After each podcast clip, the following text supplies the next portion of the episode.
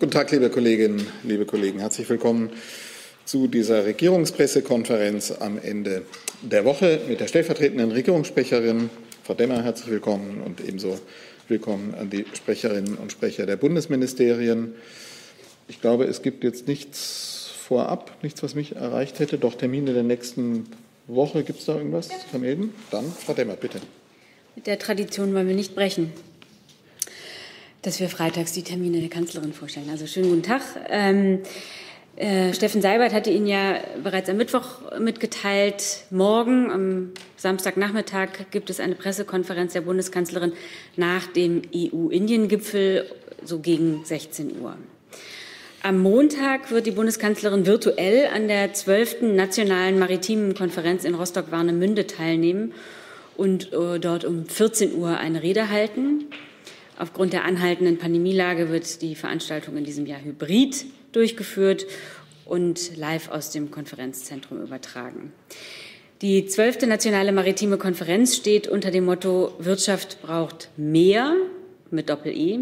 Sie richtet den Blick auf die auch für die maritime Branche große aktuelle Herausforderung äh, wie Globalisierung, Digitalisierung, Nachhaltigkeit. Äh, erwartet werden dort aus Politik, Vertreter, Wissenschaft, Verbänden und der maritimen Wirtschaft, die in Deutschland mit rund 400.000 Beschäftigten und einem Jahresumsatz von 50 Milliarden Euro einen ganz bedeutenden Teil der Volkswirtschaft darstellt.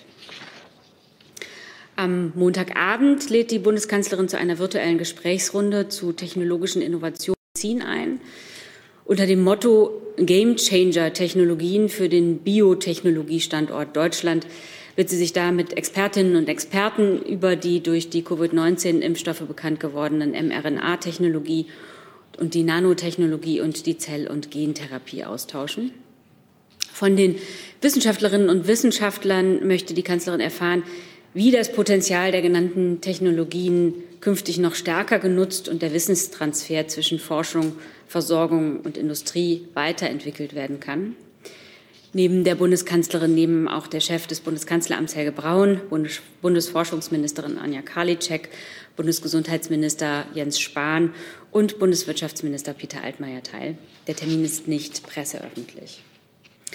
Am Dienstag, den 11. Mai, wird die Bundeskanzlerin in einer Videokonferenz mit Wirtschaftsverbänden und Gewerkschaften über die wirtschaftspolitischen Herausforderungen der Corona-Pandemie sprechen. Auch das ist kein presseöffentlicher Termin. Ebenfalls am Dienstag wird die Bundeskanzlerin mit Vertretern der Verbraucherzentrale Bundesverband, Bundesverband und der Stiftung Warentest zusammentreffen. Hier stehen im Zentrum des Austausches die wirtschaftliche Lage der Verbraucherinnen und Verbraucher in der Pandemie sowie die Herausforderungen der digitalen Welt, um hier nur einige Stichworte zu nennen, Algorithmenkontrolle, Umsetzung der Empfehlung der Datenethikkommission Fake Shops und last but not least die Forderung nach einer bundesweiten Offensive für Verbraucherbildung. Auch diese Sitzung ist nicht presseöffentlich. Am Mittwoch dann wie gewohnt um 9.30 Uhr das Kabinett. Und im Rahmen des dritten ökumenischen Kirchentags wird die Bundeskanzlerin an einer digitalen Dialogveranstaltung teilnehmen. Diese wird am 15. Mai ganztägig auf der Internetseite des ökumenischen Kirchentages abrufbar sein.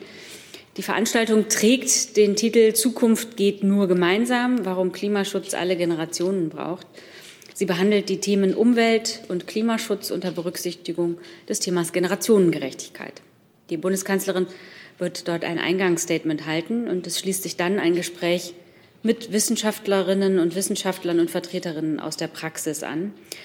Vorab besteht äh, für Interessierte die Möglichkeit, beim Ökumenischen Kirchentag Fragen zum Themen schon vor der Veranstaltung einzureichen.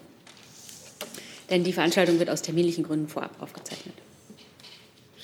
Danke, Frau Demmer. Hey Leute, Thilo hier. Unsere naive Arbeit in der Bundespressekonferenz und unsere wöchentlichen Interviews, die sind nur möglich, weil ihr uns finanziell unterstützt. Und damit das so bleibt, bitten wir euch, uns entweder per Banküberweisung oder PayPal zu unterstützen. Weitere Infos findet ihr in der Podcast-Beschreibung. Danke dafür. Gibt es zu den Terminen, ich frage das mal pauschal, Fragen? Herr Rinke. Ja, zu dem Termin am Montagabend. Sie haben jetzt die Minister erwähnt, die daran beteiligt sind. Äh, sind da auch Firmenvertreter beteiligt? Weil bei der Entwicklung äh, von neuen ähm, Technologien im Medizinbereich es ja möglicherweise auch sinnvoll wäre, da Firmenvertreter mit einzuladen. Ähm, meinen Sie am Montag? War das nicht Montag? Sie meinen jetzt die Videokonferenz mit Wirtschaftsverbänden und Gewerkschaften? Oder was meinen Sie? Die Game Changer Technologie. Game Changer, genau. Die Game Changer. Ähm, müsste ich gegebenenfalls äh, nachreichen, beziehungsweise die Teilnehmerliste ist noch offen, also ist noch nicht abgeschlossen. Aber selbst wenn Sie uns keine Namen nennen könnten, wäre schon gut zu wissen, ob da die Unternehmensvertreter dabei sind oder ob das jetzt in Anführungszeichen nur Wissenschaftler sind. Also es geht ja um Wissenstransfer zwischen Forschung, Versorgung und Industrie. Da die Liste einfach noch nicht abschließend ist, kann ich sie Ihnen hier noch nicht nennen, aber äh, gegebenenfalls wird sie, sobald sie feststeht, natürlich nachgereicht. Ähm, nur eine kurze Frage. Die Frage nach Corona-Patenten äh, kommt danach oder kann man die hier anschließen? Ja, ich würde sagen, das machen wir dann nochmal. Machen wir eigens. Wenn es jetzt noch zu den engeren Terminen Fragen gibt, dann äh, nehmen wir die jetzt. Ansonsten können wir dann zu, zu den Terminen, Herr Jessen. Auf geht's. Ja, es ist eben äh, doch zu genau diesem Gamechanger-Termin. Können Sie uns sagen, ähm, ob die Frage, äh, ob äh, zeitweise Patentfreigabe wirklich ein Hemmnis für wissenschaftliche Forschung wäre, wird die am Montag äh, diskutiert im Rahmen dieses, dieses Treffens? Ich kann jetzt ja dem Termin hier nicht vorgreifen. Dass das womöglich ein Thema sein wird, äh, kann sein. Wie gesagt, ich kann vor dem Termin nicht sagen, ähm, worüber da genau gesprochen sein wird. Ähm, dass der Patentschutz gerade diskutiert wird, äh, wissen Sie alle, das war ja auch hier in der Pressekonferenz Thema. Ähm, wir haben uns da auch als Bundesregierung schon zu geäußert. Das äh, können wir gleich vielleicht noch mal gesondert abhandeln, würde ich sagen. Also war nur die Frage. Für den Termin konkret kann ich Ihnen jetzt keine, keine Themen, äh, Stichworte nennen. Okay, dann machen wir es, wechseln wir gleich zu dem Thema. Da gibt es jetzt aus dem Saal Fragen dazu, da gibt es auch von außen Fragen. Kerstin Grieshaber von AP fragt Aufhebung des Patentschutzes. Die Bundesregierung hat sich gestern skeptisch geäußert, was den Vorschlag angeht. Könnte sich die Bundeskanzlerin vorstellen, dass man in Verhandlungen einen Kompromiss mit den USA zu diesem Thema findet? Oder ist sie grundsätzlich gegen eine solche Aufhebung? Ich sage noch mal dazu für alle, die es nicht mitbekommen haben, das Thema spielte mit Blick auf Gesundheitsministerium eben schon eine ausführliche Rolle in der Pressekonferenz mit dem Gesundheitsminister. Genau, auch wir haben uns äh, ja gestern schon geäußert, aber ich kann das gerne noch mal wiederholen. Also die Bundesregierung steht hinter dem Ziel einer weltweiten Versorgung mit Covid-19-Impfstoffen. Das ist klar. Deutschland unterstützt auch mit circa eine, einer Milliarde Euro die COVAX-Initiative genau mit eben jenem Ziel, dass möglichst viele Menschen auf der ganzen Welt Zugang zu Impfstoff haben. Derzeit laufen bei der Welthandelsorganisation, bei der, derzeit laufen bei der Welthandelsorganisation ähm, Diskussionen im Rat für handelsbezogene Aspekte zum Thema Rechte des geistigen Eigentums. Der US-Vorschlag für eine Aufhebung des Patentschutzes für Covid-19-Impfstoffe hat erhebliche Implikationen für die Impfstoffproduktion insgesamt. Der limitierende Faktor bei der Herstellung von Impfstoffen sind aber die Produktionskapazitäten und die hohen Qualitätsstandards, nicht die Patente.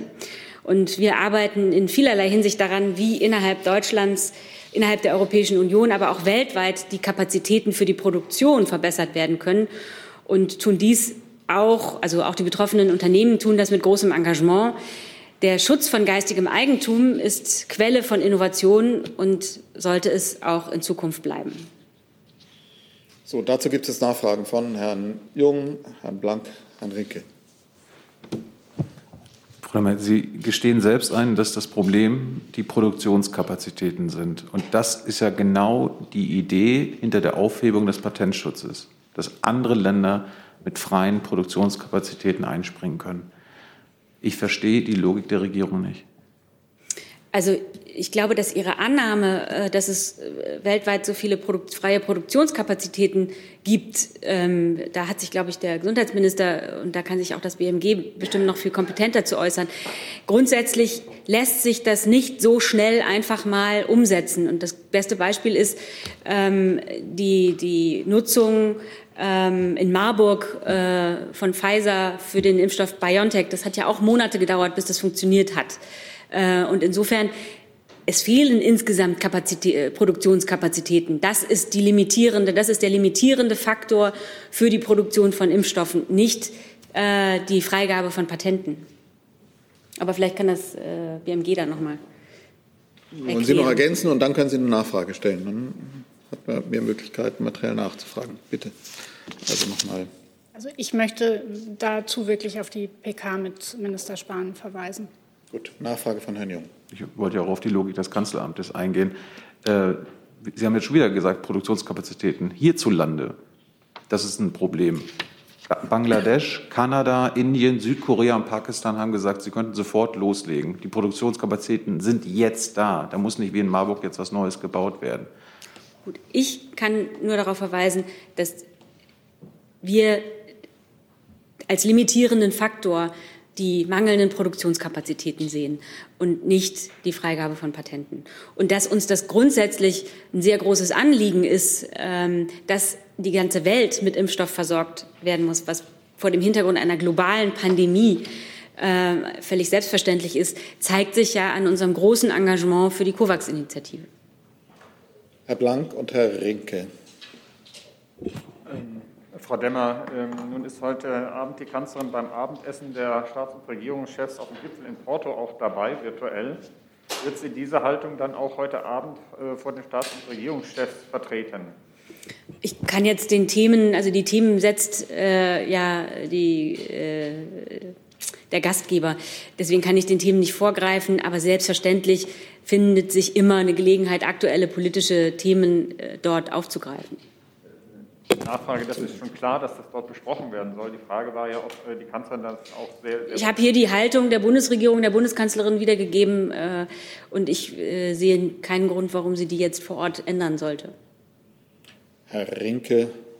Ich würde ganz gerne nochmal auf die Online-Frage zurückkommen. Die zielte ja auch darauf ab, ob es Gespräche der Bundesregierung mit der amerikanischen Administration gibt über diesen beiden Vorschlag. Das wäre die eine Frage. Die zweite Frage, es gibt äh, Berichte, dass äh, die Kanzlerin gestern auch mit Herrn Schahin äh, telefoniert hat.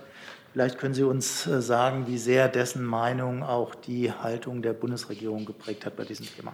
Sekunde, ich habe gerade eine Nachlieferung bekommen hier zu der Frage Unternehmensvertreter, die ja auch von Ihnen kam, Herr Rinke. Ähm, es sind Unternehmensvertreter dabei, aber im, äh, die äh, werden wir ja nie im Vorfeld nennen, weil das äh, ja. sich verändern kann. Aber da können wir nachreichen. Und jetzt müssen Sie die aktuelle Frage nochmal stellen. Das war einmal die Kontakte zu der US-Regierung über dieses Thema, haben die stattgefunden? Und die zweite Frage war das Telefonat gestern mit oder die Schalte mit Herrn Schahin und äh, zwischen der Bundeskanzlerin und Herrn Schahin, wie sehr äh, die Haltung von BioNTech da die Meinung der Bundesregierung geprägt hat. Also die, diese Haltung zum Patentschutz ist ja keine neue Haltung. Also äh, über und über Gespräche äh, geben wir hier ja äh, grundsätzlich oder solche Telefonate geben wir keine Auskunft. Aber ich möchte noch mal betonen, diese grundsätzliche Haltung zum Patentschutz ist keine neue. Die ähm, ist nicht gestern erst entstanden. Und Austausch mit den USA stehen wir in regelmäßigem Austausch auf allen Ebenen. Frau Jänen, dann Herr Jessen. Ja, ähm, auch nochmal dazu. Ähm, der Ausbau der Kapazitäten, da haben Sie auch Europa äh, und Deutschland eben angesprochen. Wie laufen denn derzeit gerade die Gespräche auf europäischer Ebene und dann in Deutschland auch mit Blick auf die USA? Ähm, da gibt es ja äh, Gespräche eventuell auch, dass man letztendlich die ähm, Kapazitäten in Zusammenarbeit mit Pfizer hier in Deutschland ähm, ausbaut. Wie laufen denn diese Gespräche? Wir haben ja eine richtige Taskforce eingerichtet, um Produktionskapazitäten äh, zu erweitern. Das ist das, habe ich eben auch gesagt, das, woran wir mit großem Engagement arbeiten, die Bundesregierung äh, gemeinsam mit den Unternehmen. Ähm, ich kann Ihnen da jetzt keine Datenzahlen nennen. Äh, das müsste ich, den Stand der Dinge müsste ich gegebenenfalls nachreichen, aber vielleicht kann das BMG hier äh, einspringen. Ich glaube, die Federführung für die Taskforce liegt beim BMW. Ja. Also natürlich genau das ist die Aufgabe der Taskforce, mit Herstellern, mit Unternehmen zu sprechen. Und das tut sie ja auch. Und man sieht ja auch, dass, äh, dass das Vernetzen ähm, zwischen den Unternehmen, dass das Kontaktherstellen mit den Unternehmen schon erste Früchte getragen hat. Ich möchte hier nur noch mal daran erinnern, dass es ja mit IDT Biologica in Dessau einen Standort gibt, an dem Kapazitäten, an dem Produktions- und, und, und Abfüllkapazitäten geschaffen würden. Äh, und es wurde dort eben ermöglicht, ähm, neben Johnson Johnson und auch AstraZeneca eben abzufüllen und damit äh, mehr Kapazitäten in den Markt zu bringen. Außerdem ähm, gibt es die Produktion von Johnson Johnson ähm, und von BioNTech bei Allergo Pharma in Rheinbeck. Auch das wurde ja begleitet. Also da sehen Sie, das geht voran und wir stehen mit, äh, mit vielen der Hersteller im, im Austausch und im Kontakt, ähm, immer die Frage zu klären, wo sind ähm, Kooperationen möglich, wo kann auch in Lizenz produziert werden. Aber ich kann natürlich hier keine Details zu einzelnen Gesprächen nennen. Herr Jessen noch zu diesem Thema, dann wechseln wir. Ja, geht auch ans äh, BMW. Äh, eine Lernfrage, Frau Baron. Ähm, herrscht bei der WTO, bei Abstimmungen zum Beispiel über die zeitweilige Lizenzfreigabe, das Einstimmigkeitsprinzip? Könnte also, wenn die EU sich weiter dauerhaft dagegen sperrt, das Ganze verhindert werden, auch wenn der Rest der Welt dafür wäre? Oder sind da Mehrheitsentscheidungen fällig? Das müsste ich ihm gegebenenfalls nachreichen. Ich weiß nicht, ob das Justizministerium ähm, da weiterhelfen kann, weil die Fragen zum Bereich von Patenten und Impfstoffen werden ja sozusagen in dem Teilabkommen der WTO verhandelt, nämlich dem handelsbezogenen Aspekt zum, zum geistigen Eigentum, dem sogenannten TRIPS-Abkommen. Und in, in, diesen Ausschüssen zum TRIPS-Abkommen wird ja dort verhandelt. Ähm, da liegt die Federführung im Justizministerium. Also ich, ich muss es auch nachschauen. Ich kann jetzt nicht sagen, mit welchen Stimmverhältnissen da agiert wird. Ja, wenn, wenn Sie direkt liefern können, sonst gerne Nachlieferung. Und Sie? Es wird ja. nachgeliefert. Ist Nachlieferung angekündigt. Danke. Okay, dann hatte sich Herr Hofer gemeldet vom ZDF. Andreas Huppert, ähm, ZDF, eine Frage ans ähm, BMI. Ähm, Frau Wick, der Bundesrat beschäftigt sich mit dem Gesetzentwurf. Da geht es um das Erscheinungsbild äh, von Beamtinnen und Beamten. Jetzt gibt es vor allem von äh, muslimischen Verbänden die Furcht, dass dadurch ähm, ein Kopftuchverbot äh, quasi durch die Hintertür eingeführt wird. Wie bewertet denn das äh, BMI? Ähm, das Gesetz zur Regelung des äh, Erscheinungsbildes äh, für Beamtinnen und Beamten ähm, setzt in allererster Linie die verfassungsrechtliche Pflicht äh, zur weltanschaulichen und religiösen Neutralität des Staates um. Das bedeutet konkret, dass Beamtinnen und Beamten selbstverständlich äh, weiterhin religiöse Symbole und Kleidungsstücke tragen können, unabhängig äh, von der jeweiligen Religionszugehörigkeit. Nur in einigen Ausnahmefällen äh, kann das Tragen äh, solcher religiösen Kleidungsstücke und ähm, Symbolen untersagt werden, nämlich dann, wenn der Staat klassisch hoheitlich gegenüber den Bürgerinnen und Bürgern auftritt oder ihm die Handlung der Beamtinnen und Beamten konkret zugerechnet werden kann. Ansonsten selbstverständlich äh, kann religiöse äh, Symbolik und ähm, Kleidungsstücke nach wie vor auch für Beamtinnen und Beamten getragen werden. Gut. Dann hatte ich eine Frage von Herrn Reher notiert. Wo ist jetzt da? Eine Frage an das Bundesarbeitsministerium, an Frau Prühl, bitte. Es geht um den sogenannten äh, Härtefallfonds für DDR-Rentner. Ich lasse Sie kurz Platz nehmen dann.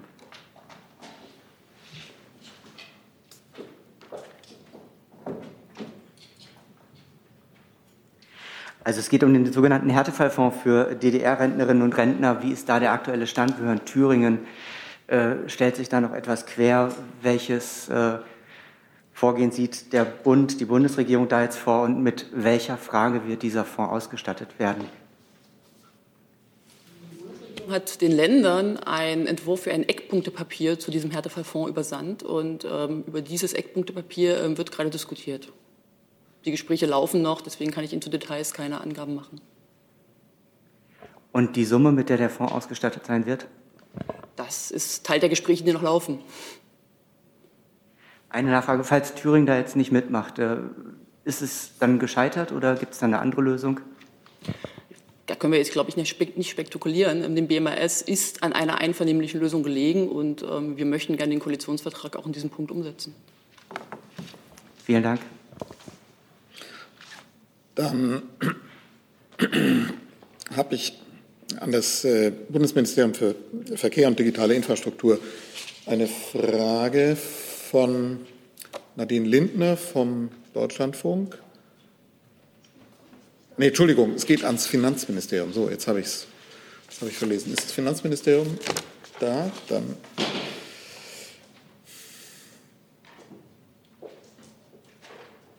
geht um das Stichwort Klimabonus.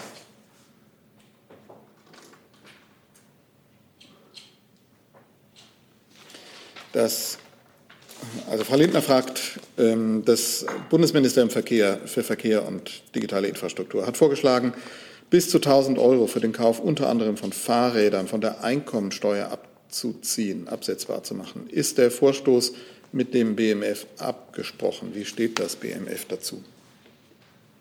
Ich kann Ihnen vielleicht erstmal sagen, ist das Mikro offen? Ich kann vielleicht erstmal sagen, nach Ansicht der Bundesregierung kann der Klimawandel nur mit weitreichenden Maßnahmen begrenzt und die Lebensgrundlagen für zukünftige Generationen gesichert werden. Das ist ein wesentliches Ziel der Bundesregierung, dem sich Deutschland auch international verpflichtet hat. Der Umwelt- und Klimaschutz sowie die Begrenzung des Klimawandels sind ein zentrales Anliegen der Bundesregierung. Das Steuerrecht kann hierzu eben dann auch einen Beitrag leisten. Die Bundesregierung geht jetzt schon mit ihren steuerlichen Maßnahmen die Herausforderungen der CO2-Reduktion entschlossen an. Gleichzeitig sorgt sie dafür, dass die daraus resultierenden Auswirkungen auch sozial gerecht verteilt sind. Neue Ideen zur Förderung des Klimaschutzes werden innerhalb der Bundesregierung äh, selbstverständlich fortlaufend diskutiert. Danke. Dazu habe ich zwei Nachfragen notiert. Fangen wir bei Ihnen an, bitte. So. Ähm, ich hätte jetzt doch ganz gerne eine Frage ans Verkehrsministerium zu dem Thema. Ist das anwesend? So. Verkehr ist, glaube ich, nicht anwesend heute. Dann müssten Sie. Den können Sie, wir können es auch so machen. Äh, formulieren Sie sie und vielleicht hören die zu und schicken es Ihnen zu. Vielleicht können Sie mir ja auch antworten. Ich weiß es nicht. Wie, wie hoch äh, schätzen Sie denn die Umsetzbarkeit äh, dieses Vorschlags noch in der diesjährigen Legislaturperiode ein? Also ich kann Ihnen dazu sagen, dass wir eben neue Ideen zur Förderung des Klimaschutzes innerhalb der Bundesregierung diskutieren. Ähm, wenn das äh, Vorschläge sind, die von dem BMVI kommen, dann sollten Sie diese Frage auch an die Kollegen dort richten. So, aber ich, habe ich das richtig gesehen, dass wir vom Umweltministerium was dazu zu hören kriegen? Ich, ich will das gerne einordnen. Ähm, wir diskutieren ja momentan in der Bundesregierung das ähm, Klimaschutzgesetz. Dieses Gesetz setzt den Rahmen und macht für alle Sektoren klar, was sie in den nächsten Jahren und Jahrzehnten zu leisten haben. Ähm, dieses Gesetz enthält keine Maßnahmen. Das geht manchmal durcheinander in der Debatte, aber die Schrittfolge für uns ist klar. Strukturiertes Vorgehen ist erst den Rahmen setzen und danach den Wettbewerb der Ideen führen, um die besten Maßnahmen, um die gegebenen Ziele zu erreichen. Gut, dazu gibt es Nachfragen von Herrn Rinke, Herrn Jung. Herrn Rea hat zunächst noch mal eine Zusatzfrage, bitte. Jetzt haben wir es. Ähm, Herr Fichtner, wie zuversichtlich sind Sie denn, dass das ähm, Gesetz jetzt schon am Mittwoch im Kabinett ist? Dazu haben wir uns ja vorgestern auch schon geäußert. Auch der Regierungssprecher hat sich geäußert. Wir haben von ähm, wesentlichen Personen in dieser Bundesregierung die ähm, Aussage gehört, dass sie das nächsten Mittwoch im Kabinett haben wollen. Deswegen bin ich sehr zuversichtlich. Ich kann die Bundeskanzlerin noch mal zitieren. Wir arbeiten mit Hochdruck an der Umsetzung. Dann Herr Rinke, dann Herr Jung. Kanzlerin hat heute Morgen gesagt, dass es heute Morgen ein Gespräch gegeben habe über die Sektorenziele. Also welcher Sektor welchen Beitrag ähm, zusätzlich liefern muss, um die verschärften Klimaschutzziele zu erreichen. Können Sie uns bitte sagen, wie weit man da gekommen ist und ob das jetzt Klarheit gibt, zum Beispiel über Belastung, Landwirtschaft oder Energiesektor?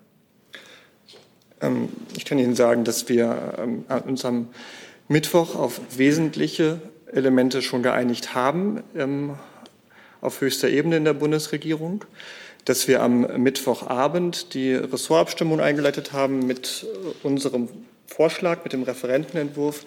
Seitdem laufen diese Gespräche. Da geht es jetzt im Wesentlichen darum, wie die gegebenen Gesamtziele auf einzelne Sektoren heruntergebrochen werden. Der Mehrwert ähm, ist bei diesem Gesetz ja, dass Energiewirtschaft, Industrie, Gebäude, Verkehr, Landwirtschaft, dass all diese Bereiche genau wissen, was sie zu tun haben und dass man diese Frage ähm, eben nicht mehr auf die lange Bank schieben kann, weil man sich anders als früher nicht mehr einreden kann, dass die anderen Bereiche den, den Job machen, sondern dass diese Klarheit, die ähm, haben wir mit dem Klimaschutzgesetz geschafft und die werden wir jetzt in noch ambitionierterer Form mit dem überarbeiteten Klimaschutzgesetz auch weiter haben. Ähm, diese Gespräche laufen noch und wie gesagt sind wir sehr optimistisch, das bis Mittwoch zu einem guten Ende zu führen. Genau, aber wenn ich nachfragen darf, ähm, Sie haben jetzt den Rahmen der Gespräche nochmal beschrieben. Äh, ich fragte nach, gezielt nach den Gesprächen heute Vormittag, ob es da einen Durchbruch gegeben hat. Also gestern äh, kam ja schon die Nachricht, dass der Energiesektor besonders belastet wird. Äh, ist vielleicht eine Frage, die sich an Sie und auch ans Wirtschaftsministerium richtet. Also ist das so, Energiesektor besonders betroffen und gab es heute Morgen schon Fortschritte? Also ich kann Ihnen das sagen, was die Ministerin am Mittwoch auch gesagt hat. Wir haben das nicht mathematisch proportional gemacht, sondern wir haben uns die Sektoren auch ähm, qualitativ angesehen. Und da stellen Sie fest, dass in der Energiewirtschaft auch schnell mehr möglich ist. In Bereichen wie ähm, Gebäudesanierung kann man nicht ganz schnell in den nächsten Jahren schon sehr viel größere Schritte gehen, weil sie da einfach ähm, Restriktionen haben, was Handwerkerverfügbarkeit und so weiter angeht. Ähm, deswegen haben wir das auch qualitativ gemacht und da einen aus unserer Sicht fundierten Vorschlag gemacht, aber auch großes Verständnis dafür, dass die anderen Ressorts sich das auch noch mal in, in Ruhe angucken wollen.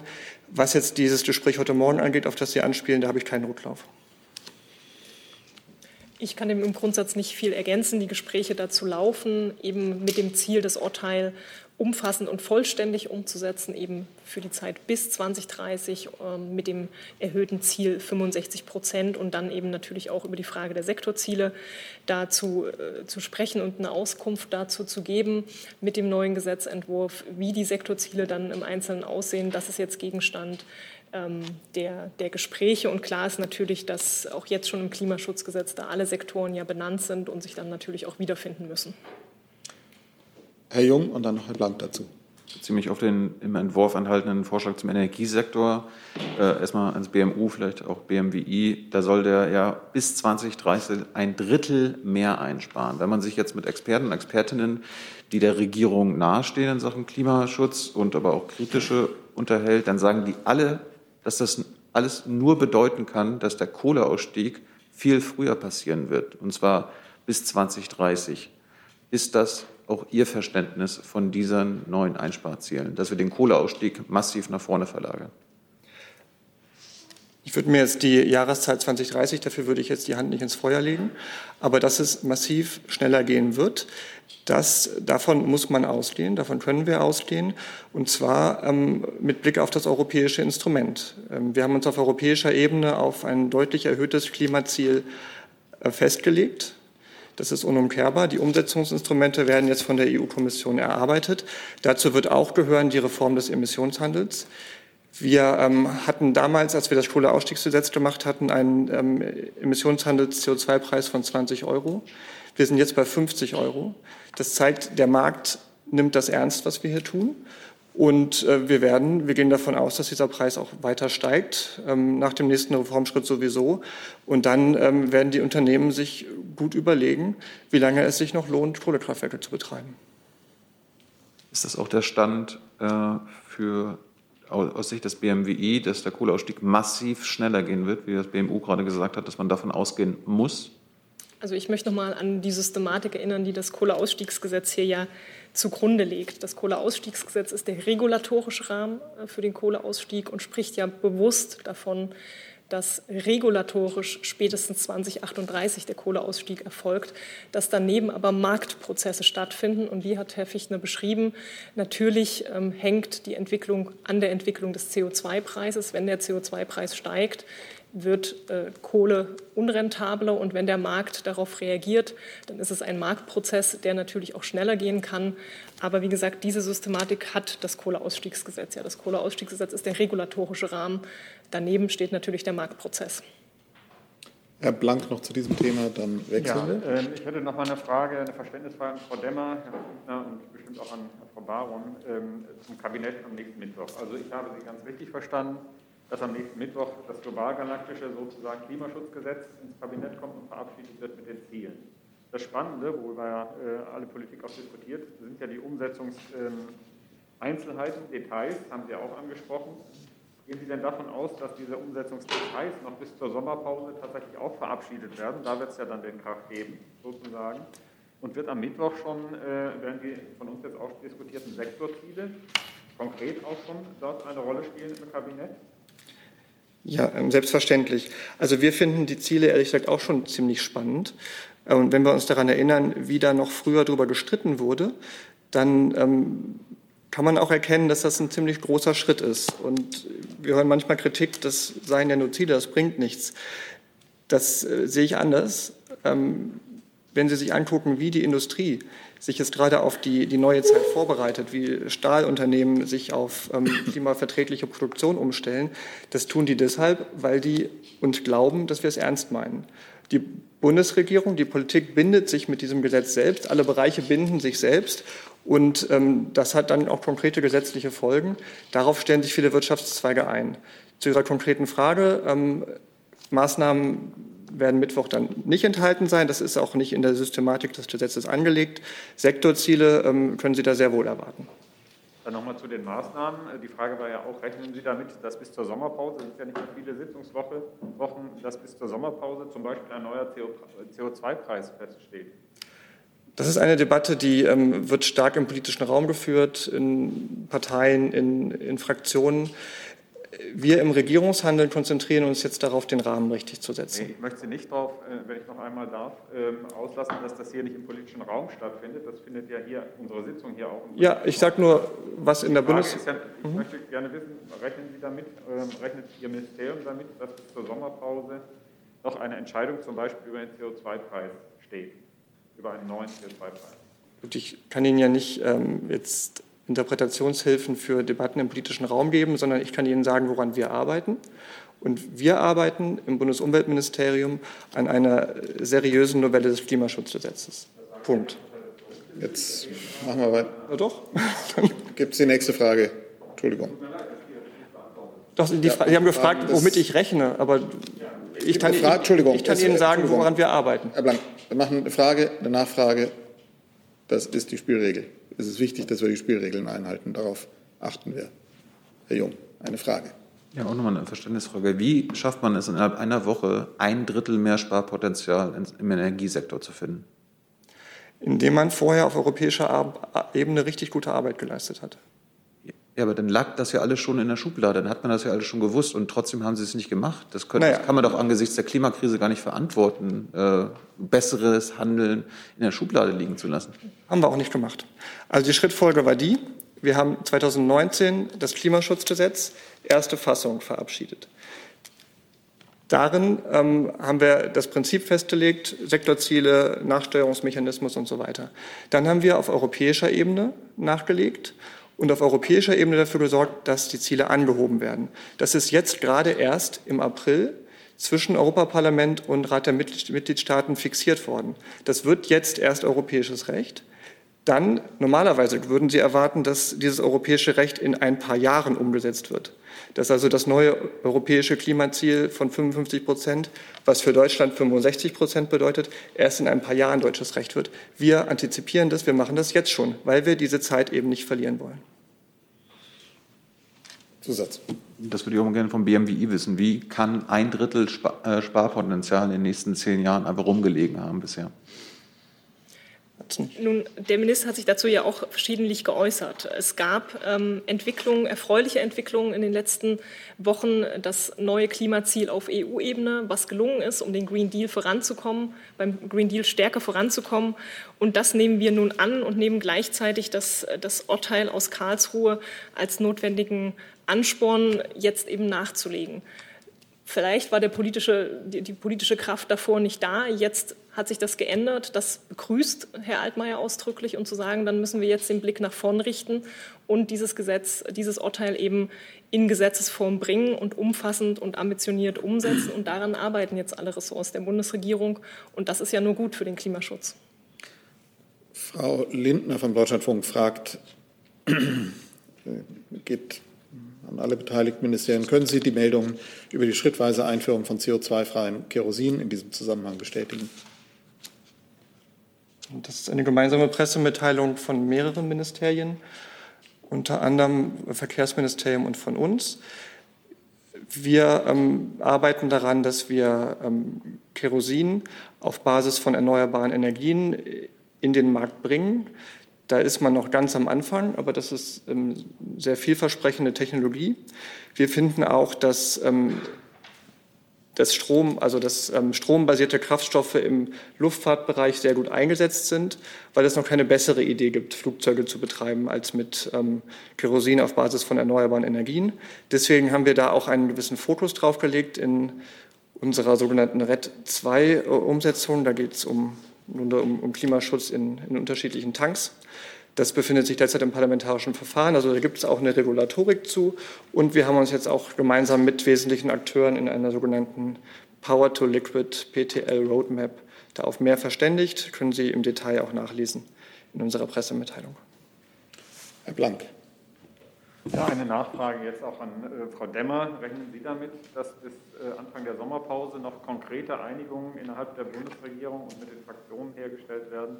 Über eine Anhebung des CO2-Preises oder über eine geänderte Lauf, äh, einen, einen, geänderten Lauf der angestrebten Anhebung des CO2-Preises. Ich kann jetzt den Ausführungen von Herrn Fichtner äh, eigentlich nichts hinzufügen. Ähm, und ich kann auch die Kanzlerin noch mal zitieren. Äh, es wird jetzt mit Hochdruck daran gearbeitet. Also es soll möglichst in der nächsten Woche ähm, das Klimaschutz äh, noch durchs Kabinett gehen, das Klimaschutzgesetz noch durchs Kabinett gehen. Da arbeitet die Bundesregierung mit Hochdruck dran ich erzähle Ihnen nichts Neues. Also die nationalen Ziele für 2030 sollen auf 65 Prozent Treibhausgaseinsparung erhöht werden und Treibhausgasneutralität soll äh, für Deutschland schon 2045 erreicht werden. Dazu müssen die Sektorziele angepasst werden. Das hat die Bundeskanzlerin gestern auch im Klimadialog gesagt. Ich mache es sehr ungern, aber dann würde ich daraus festhalten, dass wie das alles erreicht werden soll, noch völlig offen bleibt und offen ist, ob das bis zum Sommer erreicht werden kann glaube, Herr Fichtner hat sehr ausführlich beschrieben, wie der Prozess jetzt laufen soll. Ich kann dem keine neuen Informationen hinzufügen. Noch zwei Fragen dazu. Ich hätte eine Nachfrage an das, was äh, Sie gesagt haben, Frau Baron. Äh, Sie haben gesagt vorher, ähm, die politische Kraft hätte gefehlt, um ambitioniertere Ziele ähm, zu erreichen. Mögen Sie mir erläutern, wessen politische Kraft da nicht gefehlt hat? Nach meinem Verständnis ist es ja Regierungshandeln. Ja, natürlich. Und wir haben ja mit dem Klimaschutzgesetz ähm, Flöcke eingeschlagen auf unserem Weg bis 2030 und haben ja auch schon in der Vergangenheit ambitionierte Ziele gehabt. Dann kam die Debatte auf der europäischen Ebene, die Herr Fichtner geschildert hat, zum Green Deal, die die Ziele nochmal erhöht und verschärft hat und damit auch eine neue Faktenlage für die Regierung, die nun noch mal verstärkt wurde mit dem Klimaschutzurteil des Bundesverfassungsgerichts. Aus all diesen Faktoren zusammen richten wir jetzt den Blick nach vorn und legen eben noch mal ähm, ambitioniertere Ziele vor, um, um diese Maßnahmen voranzutreiben. Und für alles, was Sie, was Sie tun, brauchen Sie politische Mehrheiten. Das Klimaschutzgesetz ist mit großer Mehrheit im Parlament beschlossen worden. Und dazwischen gab es eben andere Entwicklungen auf europäischer Ebene. Die wollen wir jetzt abbilden. Und wo hat da die Kraft gefehlt, Ihrer Meinung nach? Wie gesagt, Sie können das immer nur verabschieden, was Sie, für, für, für was Sie Mehrheiten finden. Und die Zielsetzungen entwickeln sich ja auch weiter mit, ähm, mit Entwicklung auf europäischer Ebene, mit Technologieentwicklungen, die ja nicht aufhören, sondern die weitergehen. Und jetzt haben wir das, äh, sage ich mal, zwei relevante Entwicklungen. Das ist das Klimaschutzziel auf europäischer Ebene, das ist das Bundesverfassungsgerichtsurteil. Und damit ähm, gibt es jetzt den notwendigen Schubs, um dieses äh, Gesetz nochmal anzupacken. Ich würde daran erinnern kurz, dass das europäische Klimaziel auch nicht vom Himmel gefallen ist, sondern das ist etwas, das wir im Rahmen der deutschen Ratspräsidentschaft massiv vorangetrieben haben. Da ist es nämlich gelungen, dass wir alle Mitgliedstaaten an Bord bekommen haben für das höhere Klimaziel. Und was Sie jetzt erleben, ist die Folge davon. Und auch weil das, ähm, ich das zum Teil auch anders lesen musste, wir bewegen uns mit dem, was wir jetzt tun, synchron mit der europäischen Ebene. Herr Rinke, Herr Jessen. Es gibt dann auch noch Fragen zu anderen Themen. Nochmal eine Nachfrage an Frau Baron. Es gibt ja aus der Wirtschaft äh, Klagen, gab es früher auch mal, aber jetzt wieder mit den verschärften Klimaschutzzielen, dass äh, die deutsche Industrie benachteiligt würde, weil man über ähm, europäische äh, Selbstverpflichtungen oder Vorgaben hinausgeht. Teilen Sie eigentlich äh, diese Sorge, dass es ein, quasi ein Ungleichgewicht, Wettbewerbsverzerrung innerhalb der EU geben kann durch die neuen Ziele oder teilen Sie das nicht?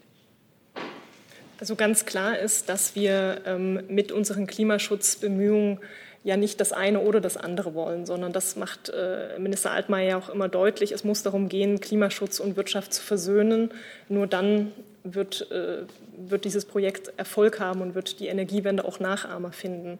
Und genau deshalb ist es ja wichtig, ähm, die Wirtschaft bei dieser Transformation zu begleiten. Das tun wir mit einer, Zahl, mit einer Anzahl an, an, an, Maßnahmen und Programmen. Ich nenne das Beispiel Wasserstoff. Ähm, da wurden, sage ich mal, Flöcke ja schon im letzten Konjunkturpaket eingeschlagen mit sieben Milliarden national plus zwei Milliarden international für Projekte für Wasserstoff. Und das zeigt eben, diese Finanzmittel sind nötig, um Klimaschutz voranzutreiben. Und die brauchen wir in Zukunft natürlich auch. Also wir brauchen Unterstützung für die Transformation der Wirtschaft. Es ist ein gemeinsamer Weg, der da gegangen werden muss. Herr Jessen, letzte Frage zu dem Thema. Frau Demmer, geht, pardon, Frau Demmer, geht auch die Bundeskanzlerin davon aus, dass zur Erreichung der Ziele ein Kohleausstieg oder die Vollendung des Kohleausstiegs vor 2038 möglich und nötig ist? Ich glaube, das haben ja jetzt äh, BMWI und BMU wirklich sehr detailliert den Prozess beschrieben. Äh, das regulatorische Anteil des Gesetzes, äh, die Marktsteuerung, die möglicherweise einsetzt. Wir konzentrieren uns aktuell darauf, das hat Herr Fichtner auch ausgeführt, den Rahmen, einen fundierten Rahmen vorzulegen und ein neues Zielgerüst äh, für die nächsten Jahrzehnte. Ähm, das ist die Priorität, die wir für sinnvoll halten. Darauf aufbauen können wir dann den besten und fairsten Weg zum gegebenen Ziel finden. Das Instrument des Klimaschutzgesetzes enthält ja keine einzelnen Ma keine Maßnahmen, sondern eben den Rahmen, so wie Herr Fichtner das gerade erklärt hat. Und es ist äh, ja nun keine triviale Aufgabe, diesen Rahmen zu setzen. Äh, unsere Aufgabe ist es, Ziele zu setzen, die ambitioniert und erreichbar sind. Äh, und wir orientieren uns dabei an wissenschaftlichen Erkenntnissen. Ja, ein Rahmen enthält Eckpunkte und als einen davon hat Herr Fichtner eben auch Kohleausstieg genannt. Deswegen explizit bitte nochmal, die Kanzlerin als Person und Institution hat eine besondere Expertise in Umweltfragen. Ich halte die Frage für legitim. Hält auch sie ein Vorziehen des Kohleausstiegs vor 2038 für notwendig und für möglich? Ich halte, auch ich halte Ihre Frage für legitim. Ich habe in keinster Weise äh, das in Frage gestellt, die Legitimation Ihrer Frage. Ich glaube nur, dass die beiden Kollegen sie ausführlich beantwortet haben und ich dem nichts hinzufügen kann. Gut, neues Thema. Frage an das Bundesaußenministerium von Frau Buschow. Wie beurteilt das Bundesaußenministerium die Ankündigung des Königreichs Marokko, wegen der Differenzen um den Westsahara-Konflikt und die Libyen-Konferenz seinen Botschafter aus Berlin zurückzurufen. Ja, also wir wurden über den Rückruf der marokkanischen Botschafterin nach Rabat vorab durch die marokkanische Seite äh, leider nicht informiert. Da muss man sagen, das ist schon eher ungewöhnlich und aus unserer Sicht auch kein sehr geeignetes Verfahren, um eine diplomatische Krise auf diese Weise beizulegen. Wir kennen im Moment die Gründe nicht, die wirklich dazu geführt haben und haben deshalb die marokkanische Seite schon gestern direkt um eine Erklärung für dieses Vorgehen gebeten. Ähm, was das Kommuniqué betrifft, was das marokkanische Außenministerium veröffentlicht hat, so ähm, sehen wir es so, dass diese Vorwürfe, die darin stehen und auch die Wortwahl ähm, jeder Grundlage entbehren und wir diese Vorwürfe auch nicht nachvollziehen können. Und insofern ist diese jüngste Entwicklung eben auch besonders bedauerlich, als dass wir uns in den letzten Wochen gegenüber der marokkanischen Seite ähm, sehr um einen konstruktiven ähm, Dialog und um eine Beilegung der Krise bemüht haben. Aus unserer Sicht ist es äh, natürlich weiterhin im Interesse beider Länder, eine diplomatische, breite Beziehung fortzuführen. Und dazu waren wir eben auch in den vergangenen Wochen mit der marokkanischen Seite in Austausch. Und jetzt müssen wir mal schauen, welche Erklärung von der marokkanischen Seite für ähm, diese Maßnahme kommt. Dazu Herr Rinke und Herr Jung. Frau Adebar, Nachfrage zu Gesprächen, die die Bundesregierung mit EU-Partnern führt und möglicherweise mit der US-Regierung, weil das ja offenbar einer der Auslöser dieser Verstimmung sein kann, also die Anerkennung von Westsahara als marokkanisches Gebiet.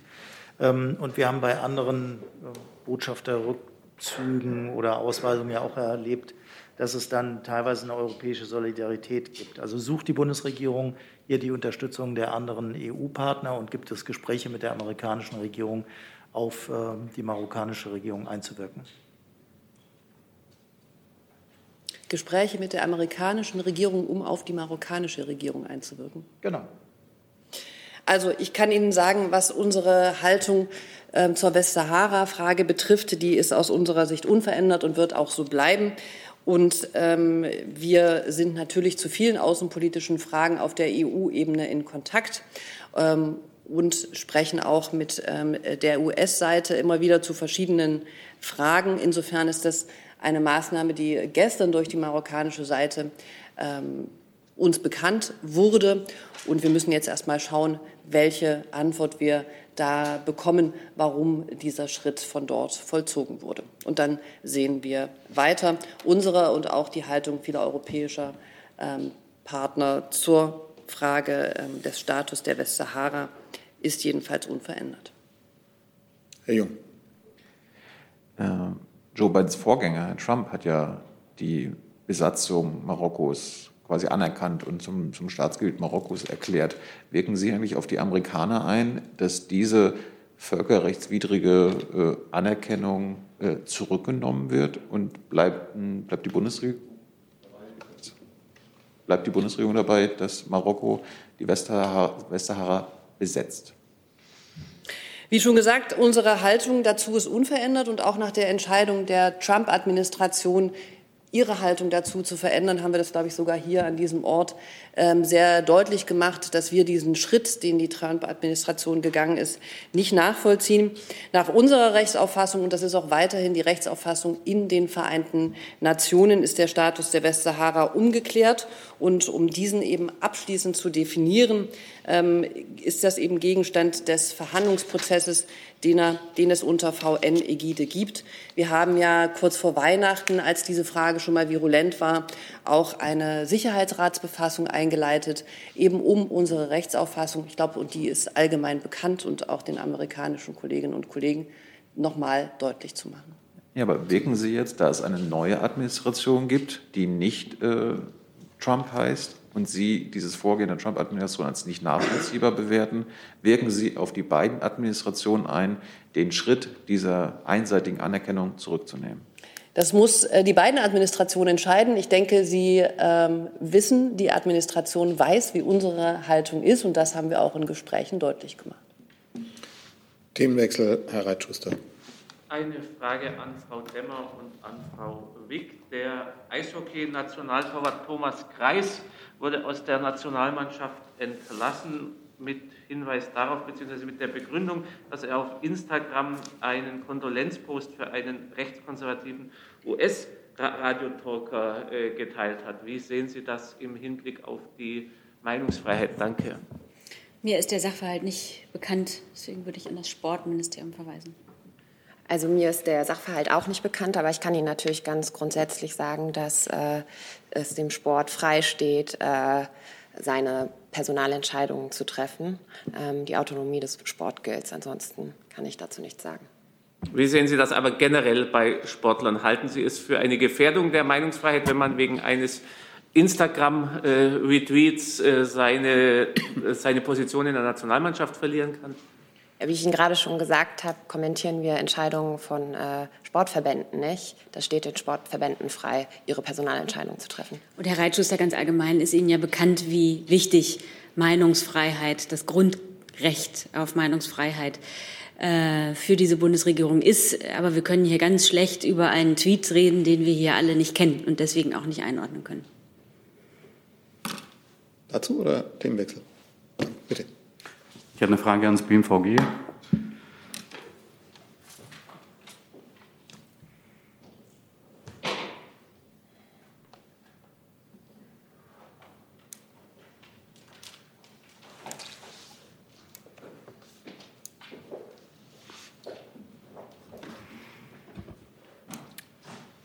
Kollatz, die USA haben ja heute angekündigt, ähm, ihre Truppen in Afghanistan zu verstärken, die Luftunterstützung, B-52-Bomber sollen hin, F-18-Kampfjets. Der amerikanische Verteidigungsminister hat gesagt, der Abzug läuft nach Plan, aber in einem, ich zitiere, sehr feindlichen Umfeld. Ähm, wie schätzt die Bundesregierung denn die Sicherheitslage vor Ort ein? Was bedeutet das für die deutschen Soldaten?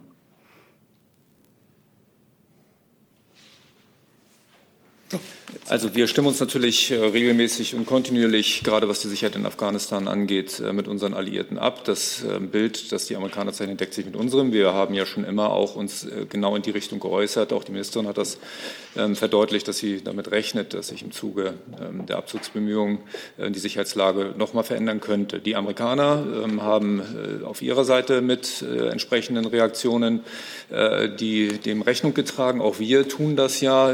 Wir verstärken unsere Truppen haben äh, weitere Fähigkeiten hineingebracht, ähm, unsere Reaktionsfähigkeit erhöht. Und das äh, muss man zu einem Gesamtbild zusammenfügen. Es handelt sich ja um einen Einsatz, der nicht nur von einer Nation alleine gestaltet wird, wissen wir alle, sondern von vielen Nationen. Alle bringen ihren Beitrag. Ähm, die Rollen sind dort abgestimmt. Und ähm, das muss man eben äh, auch so sehen, äh, dass wir uns da untereinander abstimmen, sowohl was das Lagebild als auch was die Reaktionen angeht. Können Sie uns ein bisschen was näher erläutern zu den Benchmarks des deutschen Abzugs? Also gibt es äh, sowas schon wie einen Endtermin? Äh, wissen Sie, bis wohin bestimmte Kräfte äh, wieder zurückverlegt worden sein sollen?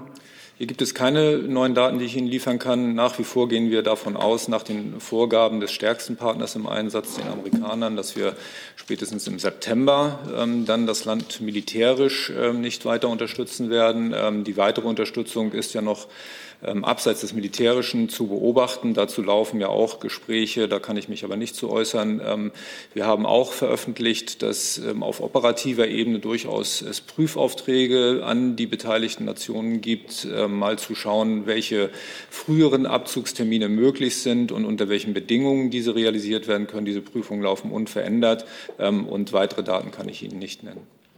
Danke. Gut.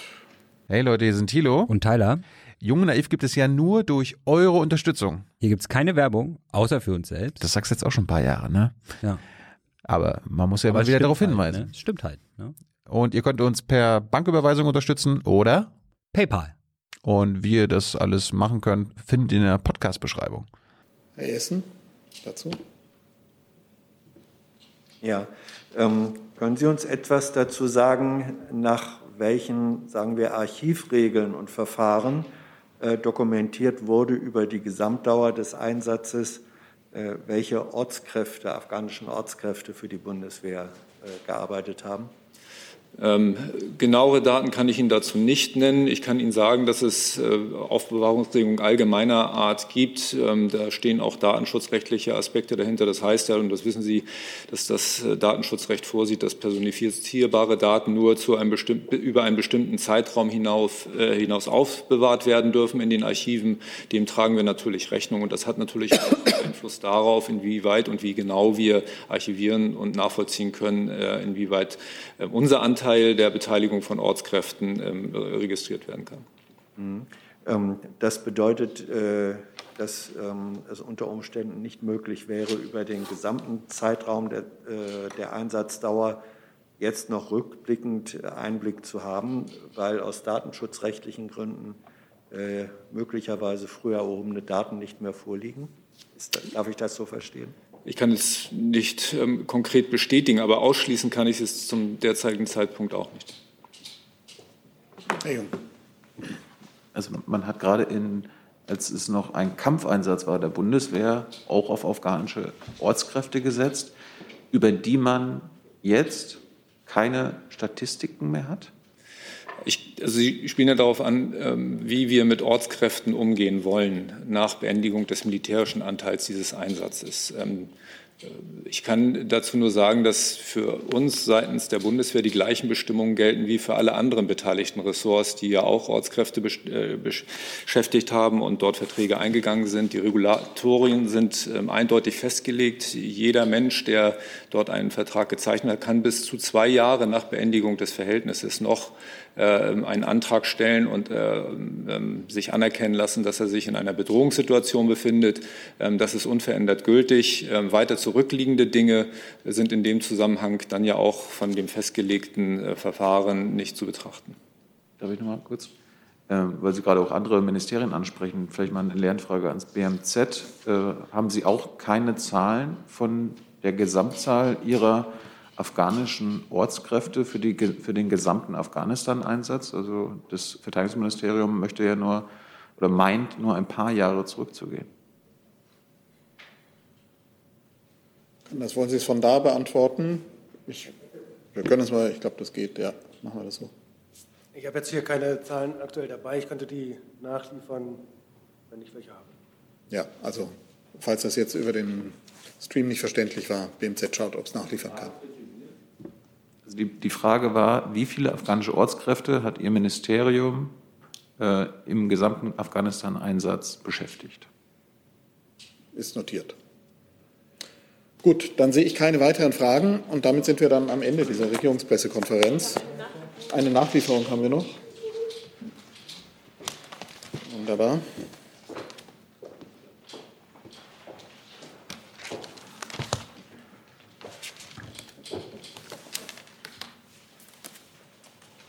Ja, das geht auch schnell und ist unspektakulär. Ich kann bestätigen, dass in dem genannten Ausschuss zu dem TRIPS-Übereinkommen Einstimmigkeit erforderlich ist. Prima, dann ist das auch geklärt. Vielen Dank für Ihren Besuch in der Bundespressekonferenz und ein schönes Wochenende.